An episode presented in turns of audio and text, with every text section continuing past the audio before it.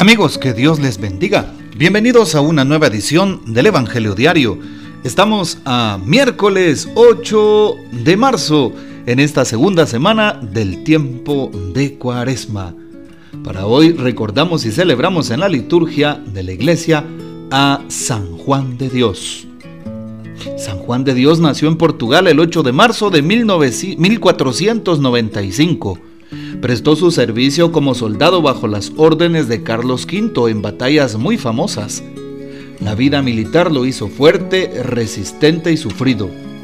Prestó ayuda con constante caridad a los necesitados y enfermos en un hospital fundado por él y se asoció a compañeros con los que constituyó después la Orden Hospitalaria de San Juan de Dios, que actualmente aún existe en España. Murió en Granada, España, el 8 de marzo de 1550. Y él es el patrono de los hospitales, de los enfermos, de aquellas personas convalecientes. También aquí en la ciudad de Guatemala, en la zona 1, el Hospital Nacional lleva su nombre, Hospital General San Juan de Dios. Pidamos pues su poderosa intercesión y pidamos especialmente su asistencia todos aquellos hermanos que se encuentran enfermos y si conoces a un enfermo, pídele hoy a San Juan de Dios por su salud. Y claro, oremos hoy también por los médicos, enfermeras y personal de salud que se dedica precisamente a ayudar a los enfermos. Para hoy, tomamos el texto bíblico del Evangelio según San Mateo capítulo 20 versículos 17 al 28. En aquel tiempo, mientras iba de camino a Jerusalén, Jesús llamó aparte a los doce y les dijo, Ya vamos camino de Jerusalén y el Hijo del Hombre va a ser entregado a los sumos sacerdotes y a los escribas, que lo condenarán a muerte y lo entregarán a los paganos para que se burlen de él, lo azoten y lo crucifiquen, pero al tercer día resucitará. Entonces se acercó a Jesús la madre de los hijos de Zebedeo, junto con ellos, y se postró para hacerle una petición. Él le preguntó, ¿qué deseas? Ella respondió, concédeme que estos dos hijos míos se sienten, uno a tu derecha y el otro a tu izquierda en tu reino. Pero Jesús replicó, ¿no saben ustedes lo que piden? ¿Podrán beber el cáliz que yo he de beber? Ellos contestaron, sí podemos. Y él les dijo, Beberán mi cáliz, pero eso de sentarse a mi derecha o a mi izquierda no me toca a mí concederlo. Es para quien mi Padre lo tiene reservado. Al oír aquello, los otros diez discípulos se indignaron contra los dos hermanos. Pero Jesús los llamó y les dijo, Ya saben que los jefes de los pueblos los tiranizan y que los grandes los oprimen. Que no sea así entre ustedes el que quiera ser grande entre ustedes, que sea el que los sirva. Y el que quiera ser primero, que sea su esclavo. Así como el Hijo del Hombre no ha venido a ser servido, sino a servir y a dar la vida por la redención de todos. Palabra del Señor, gloria a ti, Señor Jesús. Hoy nos damos cuenta cómo el Señor nos habla y también pues hoy quisiera especialmente antes de empezar con esta reflexión pedirles una oración por el eterno descanso del alma de Monseñor Rodolfo Ignacio Quesada Toruño. El cardenal Quesada se le conocía aquí en Guatemala. Fue arzobispo metropolitano, el número 18. Y pues hoy hubiese estado cumpliendo años. Así que les pido que por favor pidan por el eterno descanso de su alma y así las almas del purgatorio también intercedan por nosotros, ya que Él me ordenó de diácono, de sacerdote y me dio mi primer destino de pastoral. Hoy entonces decíamos cómo el Señor está allí hablándonos y justo llama a los doce y les va explicando que va de camino y les habla Jesús precisamente en este texto de San Mateo en esta tercera ocasión les dice cómo va a ser entregado en manos de aquellos que lo van a condenar, los sumos sacerdotes y los escribas, ¿sí? Y pues precisamente va a ser la burla del pueblo, especialmente de los paganos. Lo van a azotar y lo crucificarán. Vean ustedes qué interesante, Jesús les revela el camino de la cruz, el camino del dolor, el camino del sufrimiento. Pero no se queda ahí. Jesús les dice, al tercer día el Hijo del Hombre resucitará. Es decir, todos tenemos momentos de cruz, momentos de prueba. Si estás pasando por una crisis, mira la cruz de Jesús. Si estás pasando por un problema, mira la cruz de Jesús. Si alguien está enfermo, mira la cruz de Jesús. Si te hace falta el trabajo o estás desempleado, mira la cruz de Jesús.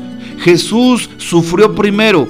Jesús tuvo primero crisis. Si estás pasando por un momento de persecución, mira la cruz de Jesús. Si alguien te está criticando, mira la cruz de Jesús. Si estás pensando en colgar la toalla por cualquier circunstancia, mira la cruz de Jesús. Si quieres dejar tu servicio en la iglesia, en tu comunidad o grupo pastoral, mira la cruz de Jesús. Aprende a tomarte de la cruz de Jesús. Si Jesús sufrió primero, sufrió primero por nosotros. Jesús también, también pasó por el suplicio, por ese momento de prueba, de dolor, de incertidumbre, de duda. Jesús pasó por la cruz. Y por eso Jesús empieza anunciando su pasión y muerte en cruz. Y no se queda allí. Jesús da el paso a la resurrección y les dice, pero el tercer día el Hijo del Hombre resucitará. Por lo tanto, un auténtico creyente es aquella persona que no se crea en el dolor, que no se queda en el sufrimiento, sino que da el paso porque Jesús cambia su vida. Jesús le provee, Jesús le resuelve los problemas, cualquiera que sean. Jesús es la salud, Jesús es aquella respuesta que estábamos esperando. Hoy también Jesús dice algo muy interesante. Ayer se hablaba de en la liturgia, si nos, si nos recordamos, eh, de los escribas y fariseos que hacen fardos muy pesados y los ponen encima de los hombros de las espaldas de todos los hombres, ¿verdad? Pero les gusta hacer fanfarrones, que los saluden, ocupar los primeros puestos, buscar los asientos de honor.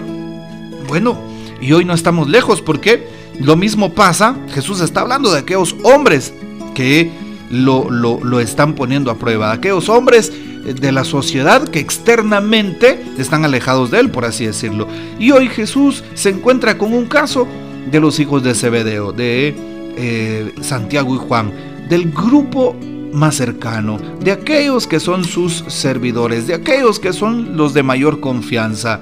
Se acercan junto con la madre de estos hombres y que le piden a Jesús?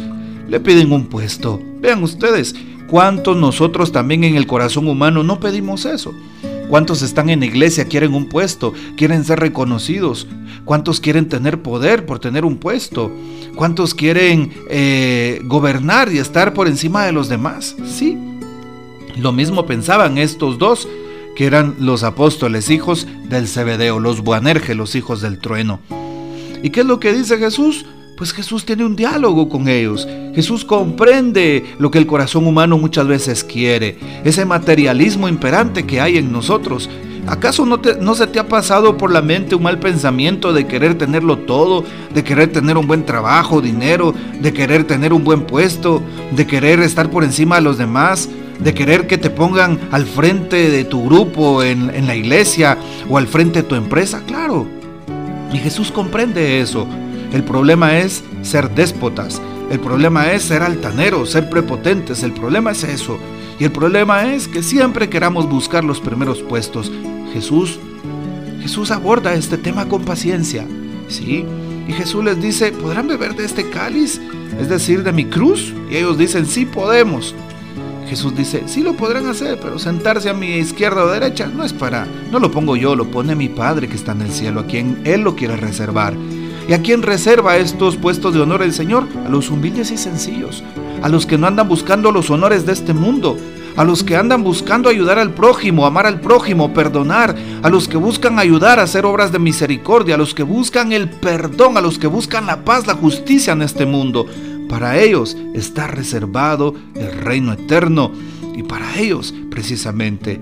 Y por eso no andemos buscando puestos en este mundo, busquemos construir el reino. Ya lo dice el texto de San Mateo 6:31.